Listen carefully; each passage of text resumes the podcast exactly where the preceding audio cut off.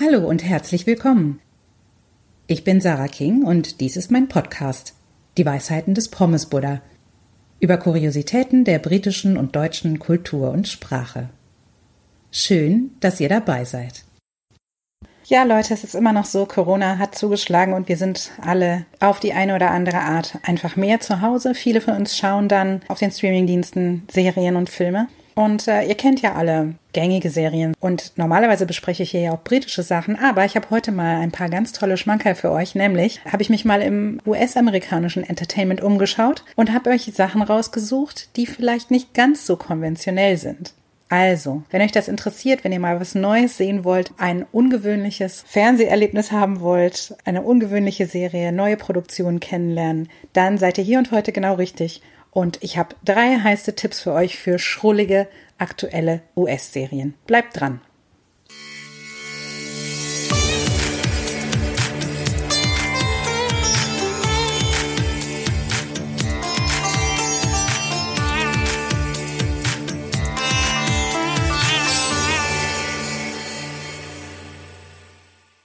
Letzte Woche hatte ich ein paar Tipps für den deutschsprachigen Fernsehgenuss für euch. Auch dieses Mal habe ich mir etwas Besonderes ausgedacht. In diesem Blog und Podcast geht es zwar hauptsächlich um die britische Variante der englischen Sprache, doch natürlich wollen wir auch hin und wieder über den Tellerrand schauen und unterrepräsentierte Minderheiten wie den Amerikanern eine Chance geben. Zugegeben, ich muss beim Betrachten der einen oder anderen Serie schon immer wieder feststellen, dass die US-Entertainment-Industrie ihr Handwerk in der Tat versteht. Anstatt nun jedoch die x-te Besprechung von durchaus sehenswerten Serien wie Suits oder Mad Men abzugeben, möchte ich euch drei eher unkonventionelle US-Produktionen vorstellen. Hier sind meine Top 3 der schrulligen aktuellen US-Serien. The Politician. Der ehrgeizige Highschool-Schüler Peyton Hobart fasste bereits als Kind den Plan, Präsident der Vereinigten Staaten von Amerika zu werden. Zur standhaften Verfolgung dieses Ziels hat er vorausschauend die vollkommene Entourage politischer Strippenzieherinnen und Imagepolierer um sich geschart. Was könnte der Erfüllung seines Traums da noch im Weg stehen? Die brillante Besetzung ist lediglich einer von vielen handverlesenen Mosaiksteinen im Gesamtkunstwerk dieses TV-Opus. Die am Rande des Surrealen tänzelnde Inszenierung erinnerte an Großmeister wie Wes Anderson, die grotesken Dialoge an die Coen-Brüder. Die Schauspielenden kramen mit offensichtlich schelmischem Vergnügen aus den Tiefen ihres Könnens einen Geniestreich nach dem anderen hervor. Als Zuschauerin schwankt man zwischen blankem Entsetzen und diebischer Verzückung. Alleine für dieses unkonventionelle Rezeptionserlebnis lohnt es sich schon, The Politician zu schauen. Maniac. Maniac ist wirklich abgefahren. Davon überzeugt, die Serie anzufangen, wurde ich, weil ich Emma Stone verehre, die auch hier wieder zeigt, wie vielseitig sie ist.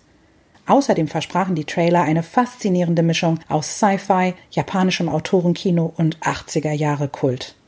Es lässt sich jedoch gar nicht wirklich fassen, wann und unter welchen Umständen Maniac spielt. Grob geht es um die fragwürdige klinische Studie eines psychopharmakologischen Medikaments You waived ethics on your consent form, bei der sich Annie, Emma Stone und Owen, Jonah Hill, begegnen und in den Gedankenexperimenten der Studie immer wieder in den unterschiedlichsten Konstellationen zueinander finden. Outlander und The Matrix lassen grüßen. Doch was ist real und was nur Hirngespinst? Die bis ins kleinste Detail durchgestylte Inszenierung von Stadtbildern über Wohnungsinterieurs bis hin zu elektronischen Geräten lässt Nerdherzen höher schlagen. Zudem wimmelt es von Bildmetaphern. Wem Floppydisks und Joysticks nicht fremd sind, der wird hier, ebenso wie Videospiel-Enthusiastinnen und stets mit einem Augenzwinkern auf seine nostalgisch vergnügten Kosten kommen.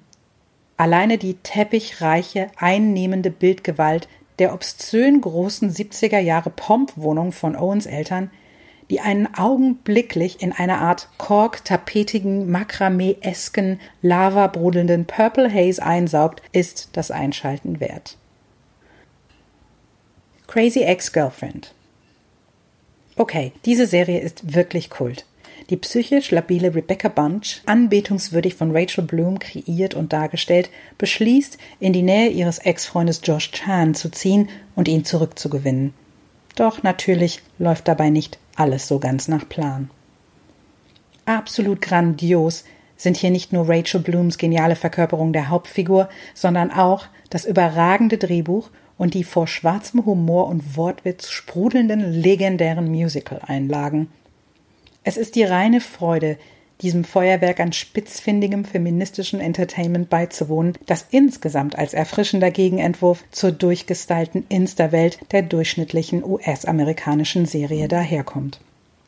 Auch wenn ihr nicht so die Fans von Gesangseinlagen in Filmen und Serien seid, lege ich euch ans Herz, euch einfach mal unvoreingenommen die erste Folge anzuschauen und euch darauf einzulassen. Wenn das was mit euch macht, bleibt dabei.